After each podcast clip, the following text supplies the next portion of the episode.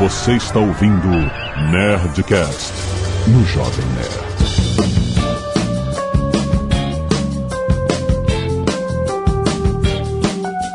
Landa, landa, landa, nerds! Aqui é Alexandre Antônio, Jovem Nerd, eu gosto de imagens gigantes. Aqui é o Paulo Silveira do Alura e eu detesto jogar com ping alto. E aqui é o Sérgio Lopes e eu me irrito muito quando as coisas demoram na internet. Vai piorar.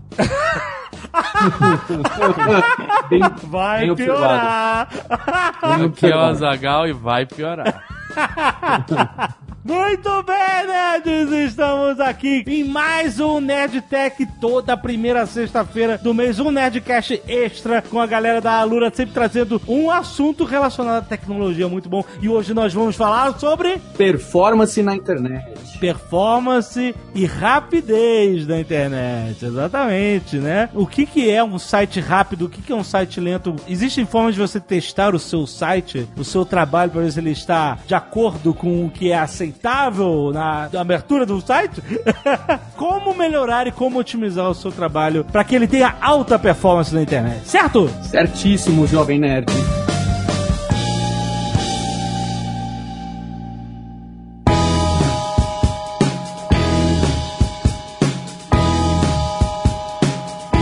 Gente sempre fala de velocidade, a gente reclama muito da internet, não é? Até mesmo quando a gente tá jogando videogame, aí quem joga Halo online, eu jogo Destiny online, e quando você vai jogar contra aqueles coreanos viciados lá, você fica morrendo de raiva, porque ele acerta o headshot em você e você não, não é? Desculpa, É, desculpinha de ping out, desculpinha.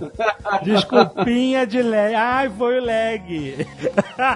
Pois é, e meio que é desculpa mesmo, sabia? Porque a gente fez as contas aqui, se você considerar que a velocidade da luz é 300 mil km por segundo, e se você tá jogando contra um jogador viciado coreano, o ping seu até a Coreia, pra você mandar um feixe de luz pra lá e voltar, a luz no vácuo, são 122 milissegundos. Então se você tá jogando contra um coreano e o seu ping tá 200 milissegundos, a coisa não tá tão grave assim. Isso é, a culpa não é tanto da operadora, da internet ou da sua conexão. A culpa mais ou menos é do Einstein. Não, mas calma aí. Não é um feixe de luz que vai direto pra Coreia, né, cara? Você tem cabo submarino, essas merdas todas, né? Tem uma puta vai pra lá, vai pra cá de informação. né? E o ping é muito mais alto do que você até sugeriu aí, entendeu? Exatamente. A gente até calculou esse número. Se você tá usando a fibra ótica direto, ponto a ponto, daqui pra Coreia, são 172 milissegundos ida e volta se existisse um cabo não subterrâneo, direto, daqui até Aham, Seul. e não é o e caso. voltando 170. Não é o caso, definitivamente. Você vai sair daqui, vai pra Fortaleza. Fortaleza, tu vai pra Europa, Estados Unidos. Vai rodar esse sinal pelo mundo.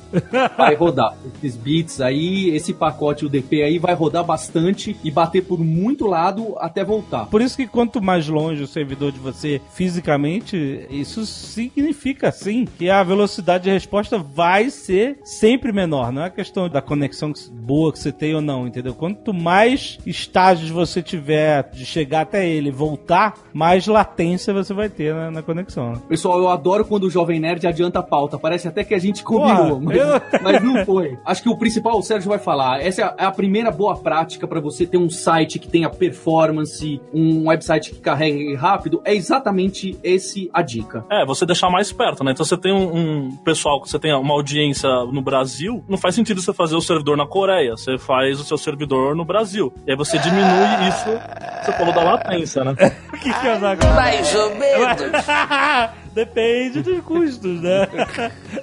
Depende do custo. É, eu, eu entendo o que vocês estão falando. A gente também tem vários servidores nos Estados Unidos, por exemplo, por questão de custo e tal. Mas Seul é meio longe, né? Eu diria. É, não, ok. Não, ok. Seul é um pouco longe demais. A distância, infelizmente, não é o único fator que a gente tem que ponderar nessas horas, né? É, perfeito. Exatamente. Você tem que pensar em o custo-benefício disso. A gente fez a lição de casa, a gente verificou também o site do Jovem Nerd, e assim como o do Alura, eles servidores estão nos Estados Unidos. Sim. Então, apesar de ser a primeira dica e a prática que a gente quer dar, você deve seguir isso dependendo da sua situação. Exato. Essa decisão do seu servidor no Brasil vai ter um monte de fatores para você tomar essa decisão. É, mas por exemplo, vai jogar online se você não tiver servidor no Brasil, você vai estar realmente com desvantagem. Normalmente, É, certamente. né, o teu, teu ping vai subir lá nas alturas, mesmo que você tenha uma conexão foda, rápida e tal. Você não vai ter como concorrer realmente com o cara, o headshot, o cacete. O melhor que você seja. Pra você ver a diferença, né? Pra site, faz diferença? Faz. Mas não é tão visível e imediato quanto num jogo de multiplayer, entendeu? No FPS e tal, que você, o ping vai fazer a puta diferença na performance do cara. Ping é o coreano que vocês estão falando? Hã?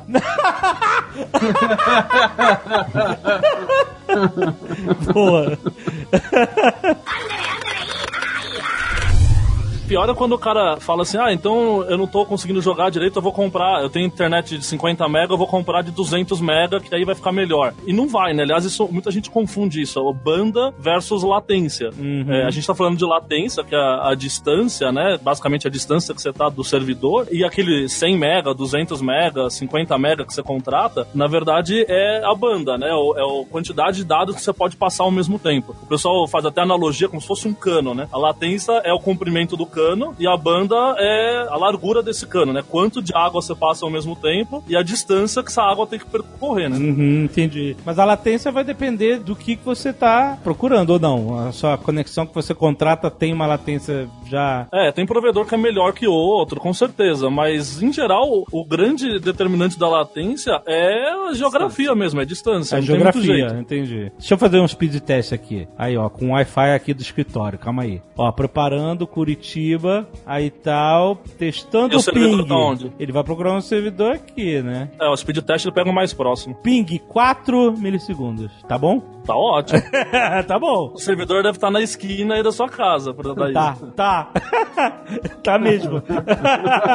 Dá até pra você configurar aí e pegar, o, por exemplo, um servidor em Seul. E aí o negócio vai ficar com 300 milissegundos, fácil, assim. sim, sim. Você tava falando de jogo versus navegar na internet. O pessoal do Google, que é muito ligado em página mesmo, né? O cara tá preocupado em você navegar na internet. Eles chegaram à conclusão que, na verdade, pra você abrir página, você vai navegar, ver notícia, acessar o Google, sei lá o quê, abrir seu e-mail, o que importa mais é a latência do que a banda. Eles chegaram à conclusão que se você tem uma internet de 5 mega em casa, é, não adianta nada você botar 10 mega, 20 mega, 50 mega, que você não vai ver os seus e-mails mais rapidamente, sabe? É, ao mesmo tempo, se você tiver menos latência, aí sim, é, então existe uma relação direta aí entre a velocidade de carregamento da página, inclusive, com relação à, à latência, né? Parece conversa de doido, não é? A gente está discutindo de milissegundo aqui a mais ou a menos na latência, mas tem um estudo famoso, tá? Aí o link abaixo para vocês verem, da Amazon, que a conclusão deles para a Amazon, é óbvio que depende do contexto, 100 milissegundos a mais que demora para sua página carregar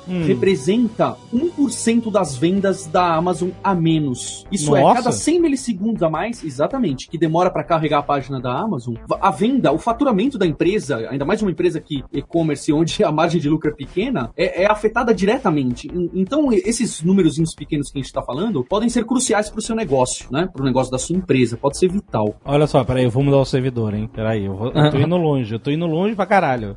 Peraí, alterar servidor. Só um minuto, deixa eu achar um lonjaço. Madrid. Vamos lá, pra, vamos atravessar o Atlântico. Vamos ver como é que vai essa porra agora. Servidor Madrid, testar novamente. Olha aí. Testando o ping. Atenção.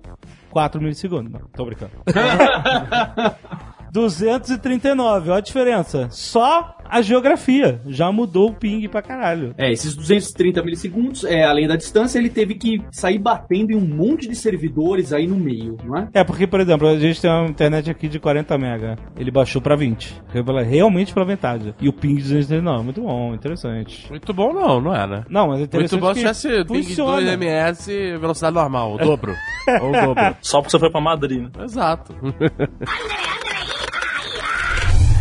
Jovem Nerd, quanto foi o mesmo tempo que você falou que foi o seu ping aí, de Curitiba para Madrid? Foi 239, alguma coisa assim. 230 e algumas coisas, não é? É, a gente é. digitou aqui no Wolfram Alpha, você pode digitar Light Travel Time, e aí você coloca Curitiba to Madrid, e aí ele tá falando que são 29 milissegundos pra ir, 29 milissegundos pra voltar, se fosse no vácuo, num tubo direto de lá pra cá, de cá pra lá, então daria no total 60 milissegundos. Então olha só, apesar do 200 parecer um número alto, no mínimo, você tinha que fazer 60 30 milissegundos. A não ser que a gente, o Stephen Hawking invente alguma coisa e quebre o espaço-tempo e a gente vá mais rápido que a velocidade da luz, essa latência aí que você mediu agora já tá bastante apertado pro ser humano fazer melhorias aí e a sua internet ter uma latência, um ping melhor. Mas só um detalhe, estando no vácuo ou não, nada reduz a velocidade da luz. não precisa estar no vácuo necessariamente. É, é que no caso, na fibra, Na fibra tem uma refração. perda. O pessoal chama de índice de refração. Mas que mesmo assim, a luz na fibra ótica, hoje, os melhores cabos, ela perde aí mais ou menos 40%. É, sim, porque ela vai quicando lá dentro da fibra.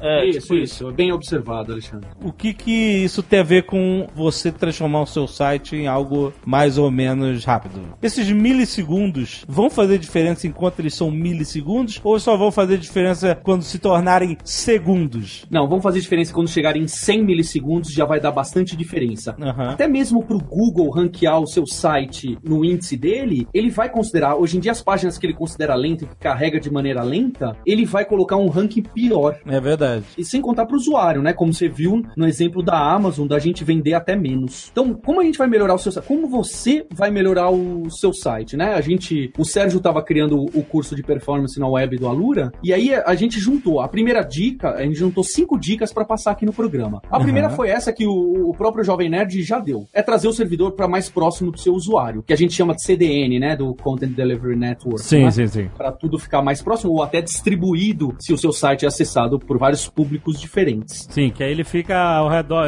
uma cópia dele ao redor do mundo e aí ele fica, né, ele servindo a versão mais próxima do usuário final, né? Perfeito, é, todos esses sites grandes, sei lá, Facebook, faz tudo isso, né? Porque Exato. eles têm servidores espalhados pelo mundo. Exatamente. A segunda dica tá girando em torno do que, que é a principal coisa que transforma o seu site, deixa aquela página carregar de forma muito lenta. Você consegue chutar, Jovem Nerd? Qual que seria, o que, que demora mais para carregar na sua página se você entra hoje em uma página web? Imagem. imagem. É, imagem é responsável por dois terços do total do carregamento de uma página. Então, essa segunda dica, essa segunda prática, que é muito fácil da gente executar e de deduzir, como você mesmo fez, é a gente otimizar as imagens, não é? Você deve saber quando a gente tira uma foto, por exemplo, a máquina fotográfica põe um monte de tralha de informações dentro da imagem, né? Põe o GPS, lá põe a localização de onde a gente tirou a foto, põe um monte de informações da câmera, põe às vezes até thumbnail da própria foto para aparecer mais rápido em determinados softwares. Além dela estar otimizada para ter uma super qualidade que provavelmente não seria tão necessário assim para o uso na, na web, não é? Então, se você pegar aí ó, algumas fotos na internet, a gente até separou um. A gente pegou aquele, aquele episódio que a gente gostou, o Nerdcast recente que teve com o Fábio Porchat. A gente pegou a imagem, aquela imagem de fundo que tem o, o Fábio Porchat com vários cabelos ali dele, vários personagens dele. Sim. E aí a gente jogou num desses sites de otimização, que é o, um deles é o TinyJPEG, né? É óbvio, tem outros sites e a gente faz isso de maneira automatizada. A gente não fica colocando isso de site em site. Tô te mandando aí, Jovem Nerd, o link pra imagem do Porchat. Se você pegar essa imagem, arrastar essa imagem pro site tinyjpeg.com, jpg.com, Hum. você vai ver que ela tem 490 KB.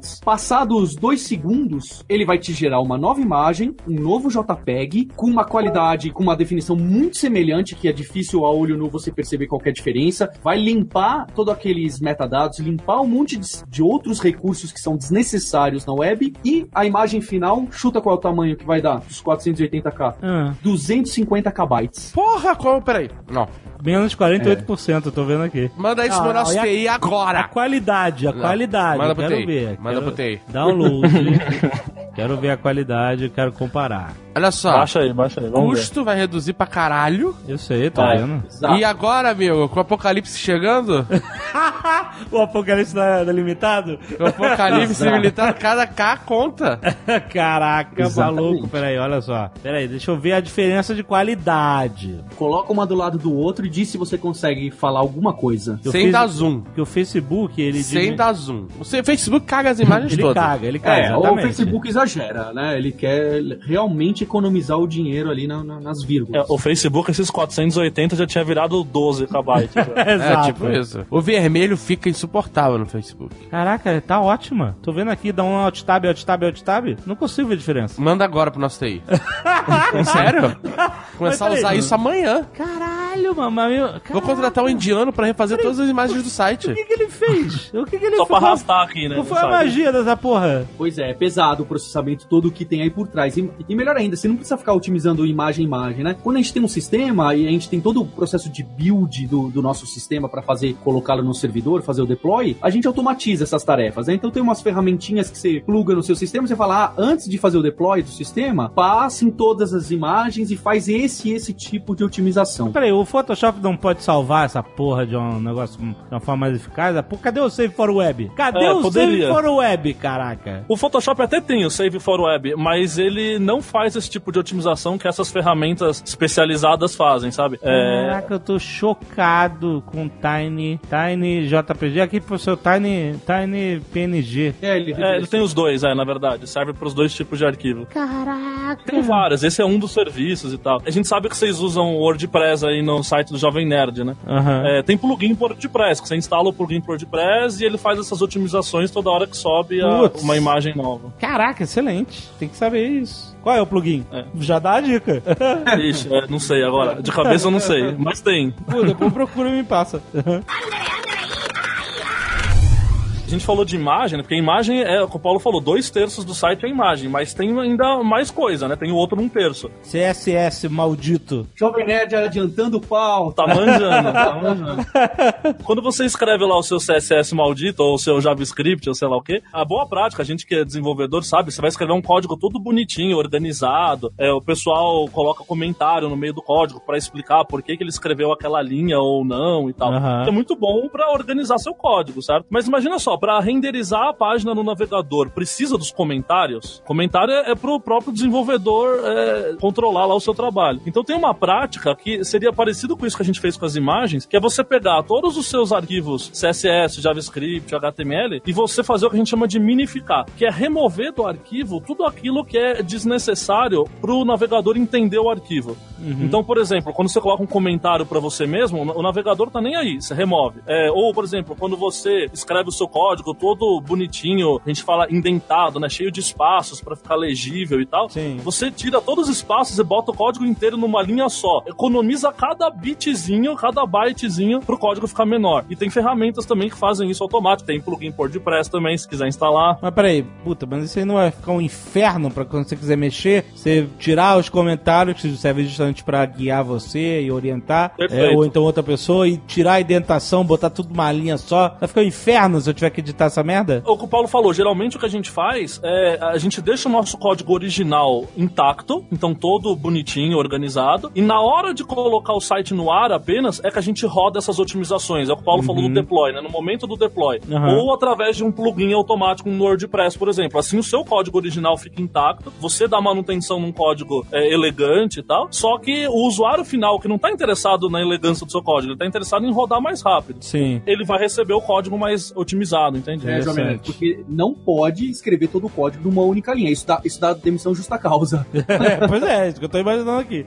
É, realmente é só depois que foi processado aquilo que vai ser já, já tá aquela bagunça toda que ninguém colocaria a mão na vida, aquilo só vai pra máquina, só a máquina vai ler aquilo. Os outros programadores, o resto da equipe continua trabalhando com código bonitinho, comentado, identado, organizado em vários arquivos, cheio de espaço e cheio de tab. Mas aí é, você tem que, na hora de abrir pra editar, você vai abrir o que tá organizado, que não Exato. é o que tá na produção. Perfeito. Perfeito, isso aí. É, ele é- mas você tem que saber que é exatamente aquele, né? Ele tem que equivaler exatamente aquele que tá na produção. Não pode ser o Perfeito. erro de você abrir um arquivo errado que tenha uma outra forma, outra configuração e tal. Isso a gente tem ferramentas que fazem isso automaticamente, justo pra evitar esse tipo de engano aí. Ou tipo existe alguma ferramenta que você pega aquele que tá em produção, puxa e ele bota ele elegante de novo, bota dá a beca, né? dá um tapa nele. Tem também, mas por exemplo, tem coisa, os seus comentários que você escreveu, Ah, essa ferramenta é, não É, vai é conseguir verdade. refazer, né? É. É verdade, é Mas, verdade. mas tem umas ferramentas de, de melhorar o código, sim. Agora, por exemplo, você colocar uma fonte diferente. Eu sou da época que eu fazia que você tinha que usar só as fontes básicas. Hoje em dia tu pode colocar uma fonte qualquer no seu site e Mas a ela pessoa chega de Arial, né? baixo, chega de Arial, Times New idioma, e aí você bota uma fonte diferente e você força o usuário a baixar e enxergar o seu site com aquela fonte, né? Isso é bonito e tal, mas isso faz a página ficar muito mais lenta ou mais ou menos? O seu chute é que vai ficar mais lento, certo? Sim, vai ficar mais lento, com certeza. É, então, a ideia é que você vai tentar melhorar esse processo para ficar o menos lento possível e aí você vai ver até quanto que vale a pena, né? Então, com certeza você não vai fazer uma página com 50 fontes diferentes, porque vai ficar impossível de ver. Sim. Além de ficar uma merda em termos de design. é, exato. Fica criativo, digamos, né? Ah, o site do Alura, por exemplo, a gente usa essas fontes customizadas e mesmo assim é um site rápido ainda. Uhum. Mas com certeza é um dos principais gargalos lá. É, hoje o navegador, basicamente, ele espera a fonte fazer o download todo para conseguir exibir o texto. Então, se a fonte demorar para baixar, o usuário tá olhando basicamente pra uma página sem texto. Mas aí depois ela entra no cache do cara, né? Perfeito, é, perfeito. Então a boa mais. prática também. Boa prática é trabalhar com cache, ótimo. Então aí você baixa uma vez, deixa no cache, que tem que ser configurado também. Às vezes se o, se o programador não prestou atenção, um gargalo ruim aí, pode ser que a cada acesso, a cada página que o cara vê, a fonte tá baixando de novo. Isso é uhum. desperdício, né? Uhum, então sim. tem que configurar o cache também. É uma, Mas isso não depende da ponta lá do usuário? Do, da configuração do usuário ou não? Não, é a configuração do servidor. O navegador do usuário já está preparado para cachear coisas que o seu servidor fala que devem ser cacheadas. Ah, tá. Agora... tá. Ele vai falar só, ah, essa fonte aí guarda aí contigo porque, né? Perfeito, perfeito. É, Agora, você fala, por que, que isso não é padrão, né? É porque às vezes tem coisas que você não quer cachear. Então o servidor, Sim. por padrão, não, não fala para cachear nada. Porque senão, imagina, o cara acessa a homepage do Jovem Nerd e ele vai ver sempre o mesmo anúncio ali o tempo inteiro. Então tem uhum. coisas que você quer que sejam dinâmicas. Sim. Então o programador precisa falar explicitamente aquilo que deve ser cacheado. E muita gente às vezes não para pra fazer isso, né? E cria esse, esse problema, né?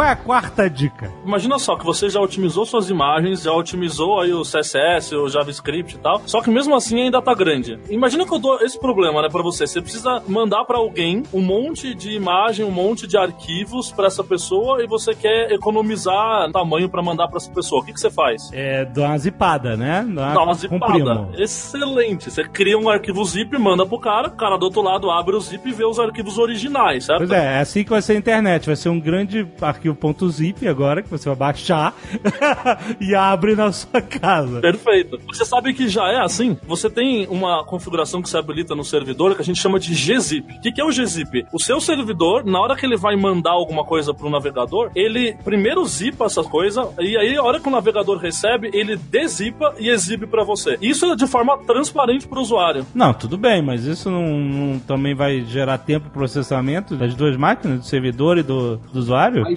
mas existe um monte de configurações interessantes porque o servidor sabe dizer se, se o arquivo é muito pequeno, não compensa ele zipar, mandar para lá por causa exatamente disso que você falou, o tempo que ele vai gastar zipando e zipando. Então tem essas configurações que ele já é esperto o suficiente para saber dizer, opa, esse HTML tem mais de 3 KB, então eu vou zipar e mandar lá pro outro lado. Peraí, mas é que a gente tá, tá falando de economia. Não, não, não, não é que é o cético. Eu tô querendo saber, descobrir. Você tá falando agora de você transferir menos dados, certo? Perfeito, isso. Mas de outro lado você tá Five. Comprimindo um dado e depois abrindo ele no outro. Não vai ser elas por elas, no final das contas? Não, o, o grande gargalo da internet é justo a latência. O poder de processamento hoje das máquinas, tanto a sua máquina pessoal quanto do servidor, hoje em dia é, já não é mais significativo esse tipo de overhead. Pra você ter ideia, o site do Jovem Nerd tem um GZIP habilitado. Olha, e a gente sabia.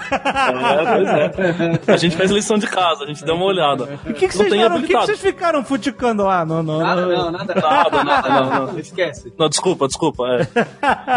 Na verdade, assim, a boa parte, eu diria muito mais da metade dos sites que você acessa hoje é, já são gesipados. Então uhum. você acaba nem percebendo isso. E mesmo no celular, que você fala que é, ah, a CPU é pior e tal, você nem nota. O GZIP hoje em dia, ele, é, ele não tem um, um custo muito grande, sabe, tá, de processamento. Mas o GZIP, ele vai diminuir a quantidade de arquivos transferidos só quando for possível comprimir. Por exemplo, um JPEG que já passou aí pelo Tiny JPEG, já foi mega otimizado, não tem como comprimir mais, tem? Perfeito. É, até teria, mas às vezes é muito pouquinho. E, aliás, muita gente recomenda isso, que você não habilite o gzip, por exemplo, pro JPEG. O gzip, ele fica muito bom mesmo para conteúdo texto. Então, por uhum. exemplo, o CSS, o HTML e tal. Nesses casos, tem casos que ele comprime, sei lá, 80%, 90%. Ah, legal. Aí vale a pena. A imagem, se comprimir, vai ser muito pouquinho. E aí é o que você falou, o processamento já não compensa, né? Excelente. Então, habilitar o gzip. Habilitar o gzip, uma técnica bem simples e que muita gente deixa de fazer. Parece o nome de rapper.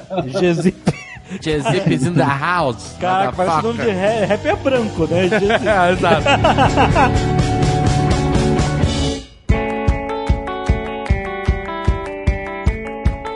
Pra não ficar essa discussão, ah, então a gente ganhou uns bytes aqui, uns bytes ali, essa da velocidade, Aham. a gente preparou um videozinho, tem um site bem famoso que chama Web Page Test, que você põe duas páginas e, e ele compara o tempo de carregamento das páginas e mais um monte de detalhes. Eu te mandei aí, Jovem Nerd, pra você olhar, a gente colocou o site do Alura antigo, antes de março, que foi quando a gente estreou o Nerd Tech, e depois o site do Alura novo, depois de março, quando a gente começou os programas com vocês. Então dá uma olhada aí no tempo de carregamento do site antigo e do site novo, em especial quando é que ele dá a primeira imagem, né? Porque não é só importante quanto tempo demora para ele carregar tudo, mas em especial quanto tempo ele demora para carregar as principais informações Uhum. para que o usuário se sinta, opa, o site já está no ar, já apareceu. Deixa eu ver. É, o problema é que o vídeo tá demorando pra dar play aqui. tá demorando pra carregar o vídeo aqui. Ah, agora vai. Tá abrindo. Tá, o Alura novo deu 3.6 e o Alura velho tá deu 13.3, ou seja, 10 segundos, 10 milissegundos a mais, é isso? 10 segundos a mais, isso mesmo que você São ouviu. segundos isso? São segundos. Eu pensei que era tipo uma extrapolação da parada, não. Então o novo levou 3.6 segundos pra abrir e o velho realmente levou 13 segundos pra abrir. É, se você olhar até o, em um segundo e pouco, ele já começa a mostrar as coisas do site, né? É, então, ele começa a carregar em um segundo e pouco e termina de carregar tudo em três. Ficou bem melhor, né? Bem mais Tá, rápido. pera aí, deixa eu ver aqui. jovemnerd.com.br Starting test. Vamos ver. Waiting. Ó, testando. Esse site é bastante interessante, tem muita gente que usa, né? Então, para quem quer o link aí, vai estar aí embaixo na página do Nerdtech. É o webpagetest.org. Você pode colocar um site ou mais de um site e comparar como que ele está fazendo o carregamento, não só visualmente, que é esse vídeo legal que a gente deixou o link, mas também ele vai falar como que ele carregou cada CSS, cada JavaScript, cada imagem, qual que impediu o carregamento um do Uhum. outro. Aham. Ele dá uma série de dados que são bastante importantes para o pessoal analisar. Mas tudo de graça?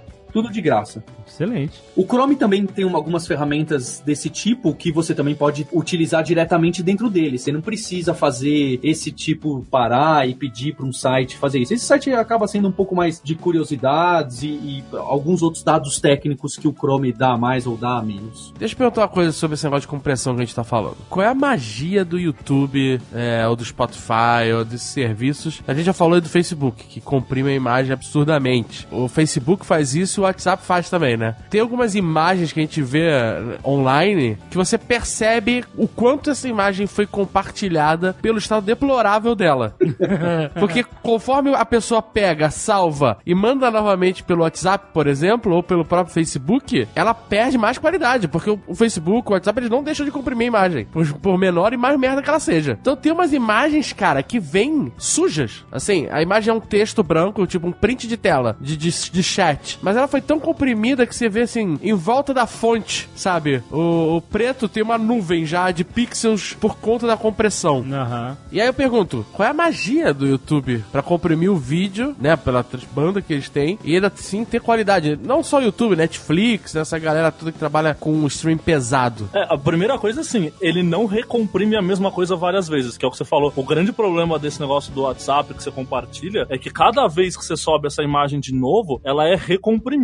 Exato, exato. E aí, o que o Netflix faz, claro, é não recomprimir o mesmo arquivo várias vezes, porque vai ficar ruim, né? Não, não, com certeza, só foi diferente. Tô falando que no- a gente percebe que quando uma imagem ela, é- ela começa a ser compartilhada no WhatsApp ou no Facebook, ela cada vez que a pessoa pega essa imagem, salva e, e- e manda de novo, ela sofre por isso, né?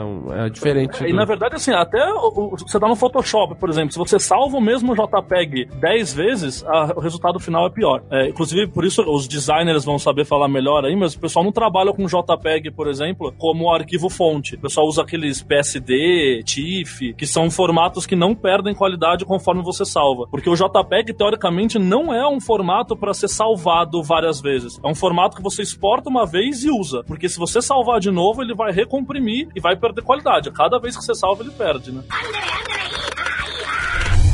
Olha aí, Jovem Nerd, 6 segundos. Muito bom, é um número muito bom. Pera aí, Quem- só um quem- minutinho. Omelete.com.br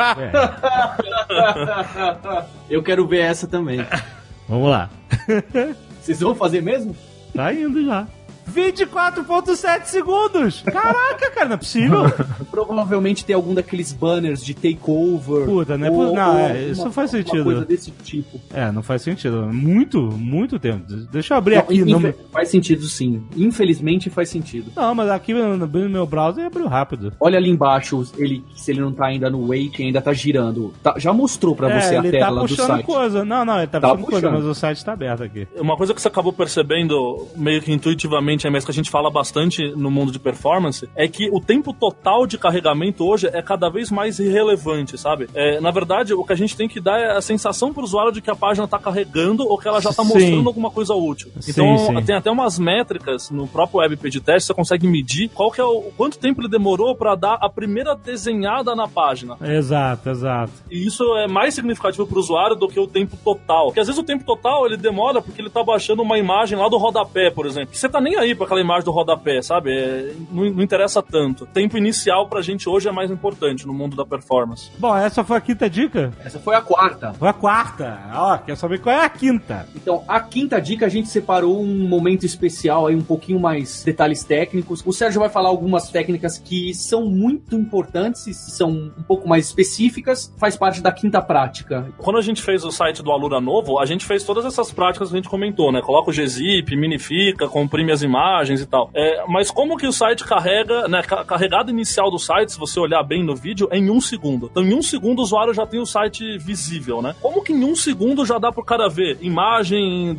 tudo, né? Tudo aquilo que ele precisa para começar a navegar. Então, a gente fez algumas coisas um pouco além, né? Na verdade, quando a pessoa baixa, quando você acessa um site qualquer, a gente sabe que abrir o site significa abrir um monte de coisas. Por exemplo, ele vai baixar as imagens daquele site, ele vai baixar o CSS, vai baixar o JavaScript, tem um monte de recursos adicionais para que a página seja desenhada, sabe? E alguns desses recursos a gente fala que eles são blocantes. O que, que significa? Que enquanto não baixar certo recurso, a página não é desenhada. A gente mesmo comentou agora há pouco da fonte, né? A fonte é um recurso blocante. Enquanto ele não baixa a fonte, o texto não é desenhado. Imagem, por exemplo, não é blocante. Todo mundo já deve ter acessado um site que você vê aquela imagem carregando aos pouquinhos, e aí você consegue olhar o resto do site enquanto a imagem tá carregando. É, mas eu já tive, por exemplo, no Jovem Nerd, servidor de banner que era blocante total. E aí, às vezes, o servidor tava fudido lá demorando, e aí ele segurava o resto do site inteiro. E aí a gente solucionou isso, é, obviamente tinha que solucionar o servidor, né, pra ser mais rápido, mas, como uma medida paliativa, a gente colocou o carregamento disso lá pra baixo, entendeu? Justamente pra ele Perfeito. ler o Perfeito. site primeiro que interessava e depois ele carregar a coisa que tava travando o resto, né? Perfeito. Você falou, aliás, uma das principais práticas que a gente fala no mundo de performance web, que assim, esse banner que você falou que estava lento, muito provavelmente ele era um JavaScript. E JavaScript é. um recurso blocante. E uma boa prática é colocar o JavaScript no fim da página, justamente por isso que você falou, que ele não trava a renderização. Exato. Mas uma outra coisa, por exemplo, o CSS também é blocante. E o CSS a gente não pode colocar no fim da página. A boa prática é colocar o CSS no topo. Só que você coloca no topo e ele é blocante. Então, se o CSS estiver ruim, a página vai ficar ruim também. Então, uma prática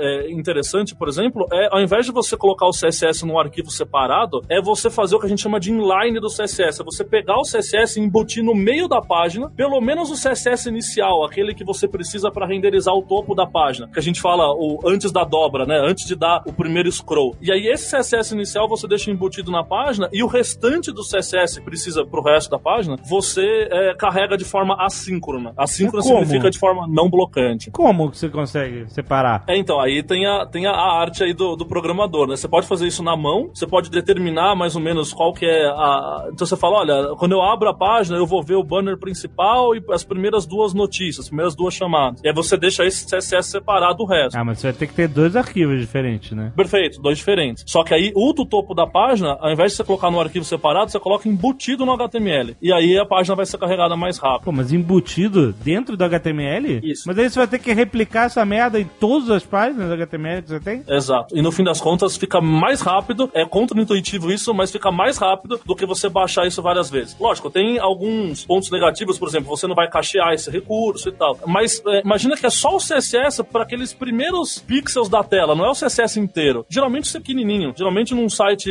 não muito complexo, você tem poucos kbytes. E aí você baixar esses poucos kbytes é, embutido no HTML é, vale o custo, entende? Tem vários estudos que mostram isso. É, mas se você quiser editar, você tá fudido. Você tem que editar em todas as páginas, maluco. É, mas aí você vai fazer isso de forma automática. Você tem ferramentas para fazer isso de maneira a, a, não atrapalhar o dia a dia do desenvolvedor. Então Uhum. você tem, nesse processo de deploy, por exemplo, você deixa o CSS separado, mas na hora de pôr em produção ele junta o CSS, entende? Esse processo de otimizar só a produção é interessante. A gente usa, por exemplo, tem uns nomes chiques aí, né? Mas tem o, o Grunt, o Gulp, são ferramentas famosas para fazer esse tipo de coisa. E é uma boa prática a gente usar isso daí, né? E no site do Alura a gente usou. É, não são coisas simples, dá um pouco mais de trabalho, concordo, né? Não é igual você arrastar o JPEG lá pro Tiny JPEG e tal, mas que o resultado final é, é bem recompensador. Você vê, o usuário consegue acessar o site do Alura em um segundo, sabe? Então, essas são as cinco principais práticas que acho que fica legal da gente passar aqui no Nerd Tech, né? São no, no- no curso que o Sérgio fez lá pro Alura, tem um monte, tem esses detalhes, mas essas cinco são, são aquelas que a gente considera uh, bastante essencial e que dá pra gente passar aqui nessa, nessa conversa. É, e principalmente no curso a gente mostra como fazer isso de verdade. né? A gente viu que muitas das perguntas foram com relação a como fazer isso de forma boa prática e tal. Aí a gente vê a ferramenta que, claro, às vezes aqui no programa não dá pra gente detalhar tanto, né? E pra gente, vale notar aquilo que o Jovem Nerd já se atentou, que é isso de, da, da percepção do usuário, né? Até como a gente brincou do jogo do videogame do Headshot, tem jogo de videogame que não importa se você tá jogando contra alguém da Coreia ou dos Estados Unidos, certo? Você tá jogando um turn-based, você tá jogando Civilization 5, a pouco importa se o seu ping é mil ou, ou 50, não é? Porque você não fica chutando e reclamando da sua operadora quando você tá jogando Civilization 5, não é verdade? Uhum. Tem esse exemplo do videogame, mas tem outros exemplos muito interessantes na web também disso de percepção. Tinha um site, lembra do Google Reader, que agora já, já nem tem mais? O Já Google morreu, Reader, aquele- já morreu, já morreu, morreu. lembra? O leitor de RSS. Sim, Aham. O fundo deles era um background em azul. Quando as pessoas entravam no site, até carregar aquele fundo azul demorava um pouco, demorava lá seus 100, 200 milissegundos até ele chegar naquela a instrução do CSS, e a pessoa achava que estava lento, porque ela começa a tela branca, né? O padrão do Chrome dos navegadores hoje em dia é branco. Antigamente já foi cinza, né? Agora é branco. Então, o que, que o pessoal do Google decidiu e, e percebeu que estava com a sensação de ser mais rápido? Eles trocaram o background do Google Reader para branco. Então, ele não precisava mais falar que o background era blue. E só disso, o usuário sentia que já tinha carregado o Google Reader porque o fundo já estava da maneira que ele esperava. Não houve nada de mudança, né? Então, a percepção é muito importante. Quem fala se tá rápido ou não é o usuário, né? Isso a gente às vezes nem foca tanto. É, é lógico, é divertido fazer esses videozinhos com o tempo do cronômetro e tal, mas na verdade o que importa mais é o que o usuário vai sentir acessando o seu site. Pra ele, o site tá rápido, né? É, e esse caso do Google Reader é fantástico, porque eles só mudaram a cor e não mudaram mais nada no site. E as pessoas falavam, nossa, como tá mais rápido de carregar, né? E o pessoal falou, não, não, não tá. Se você for medir no cronômetro, tá igual. Só que a sensação do usuário é diferente. Às vezes um truque de design faz a sensação do usuário ser diferente, né? E às vezes até o contrário, né? Tem um, um caso famoso que o pessoal comenta também na- nesse mundo de, de performance, que é o site do Blogger, sabe? Quando você vai criar um blog lá, aquele blogger.com, e aí você tinha lá um formulário onde você define o nome do blog, o assunto do blog, sei lá o que, e clica num botão gigante lá no final, criar blog. E o Blogger é do Google, o pessoal do Google é muito focado em performance, então é um site muito otimizado. E aí o que acontecia era que o cara clicava no botão e o blog era criado, instantaneamente, praticamente. O cara clica no botão e é criado. Uhum. E eles perceberam que muita gente voltava e clicava de novo. Aí a hora que eles foram fazer os testes e estudar por quê, é, eles falaram o seguinte: criar um blog parece ser uma coisa tão importante, né? Você fala, pô, vou criar meu blog. Que não é possível que isso seja tão rápido, sabe? Isso precisa é, tomar um certo tempo. Meu blog está surgindo no mundo, sabe? E aí a solução pra eles foi colocar um spinner de dois segundos, que não faz nada. O cara clica Nada? em criar o blog, ele fica dois segundos girando, aí fala, parabéns, seu blog criou. Aí os Porque o, usuários o cara dá, um valor, dá uma valorizada na parada? Exato. É isso, exatamente. Você imagina, a performance ao contrário, né? A expectativa do usuário era aquele processo era tão rápido Caraca. que não podia ser verdade, né? É igual se você chegasse amanhã no, no site do Jovem Nerd pra baixar o, o MP3, e você clica em download e na hora ele fala download baixado. Você fala, não, não é possível, peraí, eu tô baixando o MP3. Tem, uma que demorar, errada, né? Tem que demorar É, alguma tem alguma coisa. coisa errada. É, você vai clicar de novo pra baixar, entende? Você Então vai achar a- que a você espe- baixou um arquivo de um K com é, é isso, é isso. Então a, a expectativa do usuário leva muito, tem que ser levado muito em consideração, né? Tem muito de performance que na verdade é usabilidade, é, é o- Sim, a percepção é, do usuário. né? percepção. Caraca, que sinistro.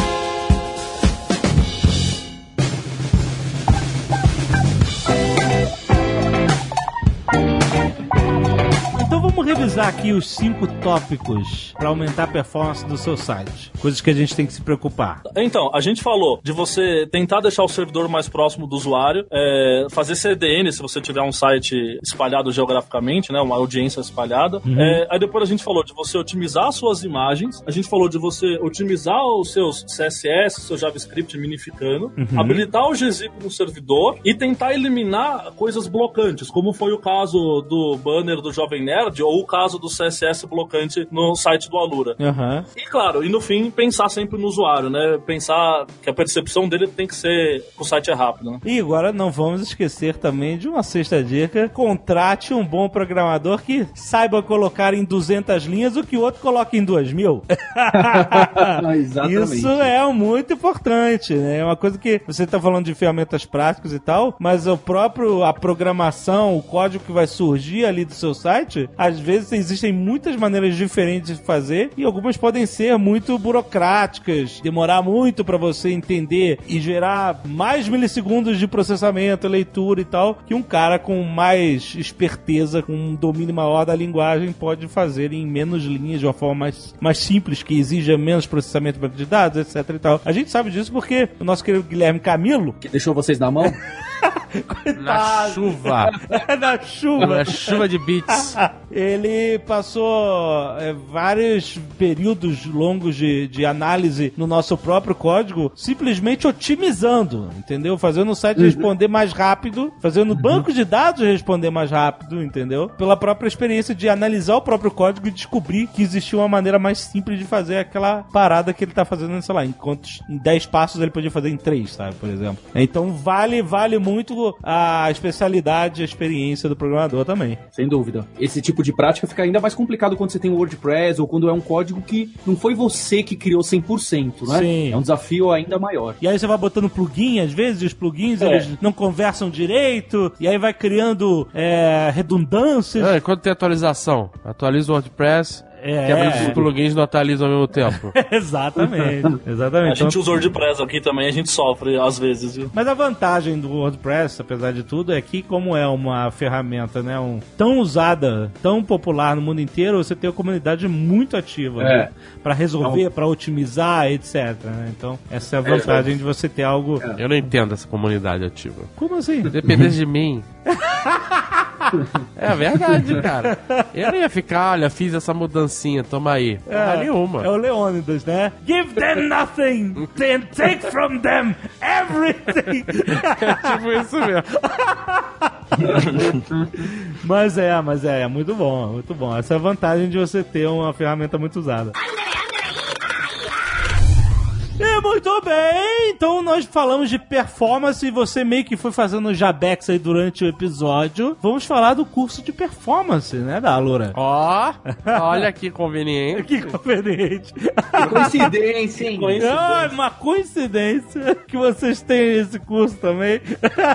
É, então, a gente acabou de lançar o curso de performance no Alura, baseado aí muito nas nossas experiências no site novo do Alura.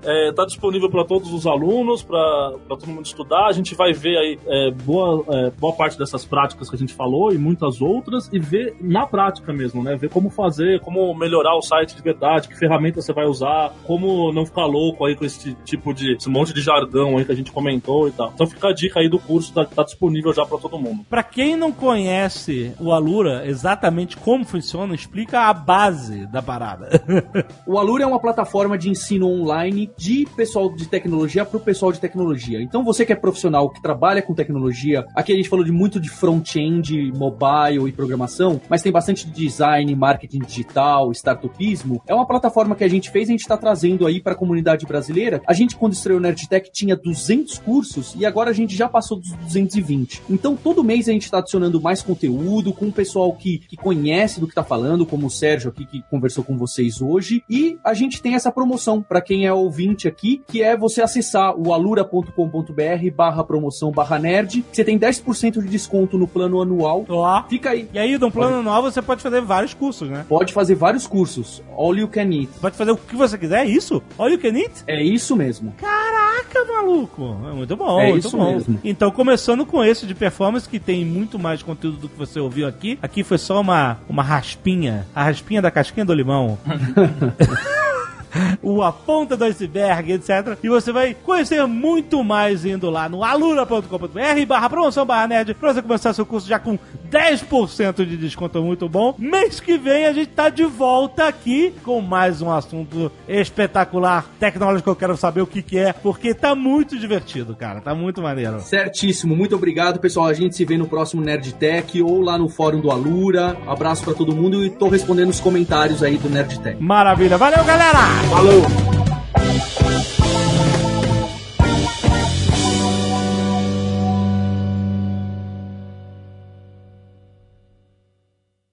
Este Nerdcast foi editado por Radiofobia, podcast e multimídia.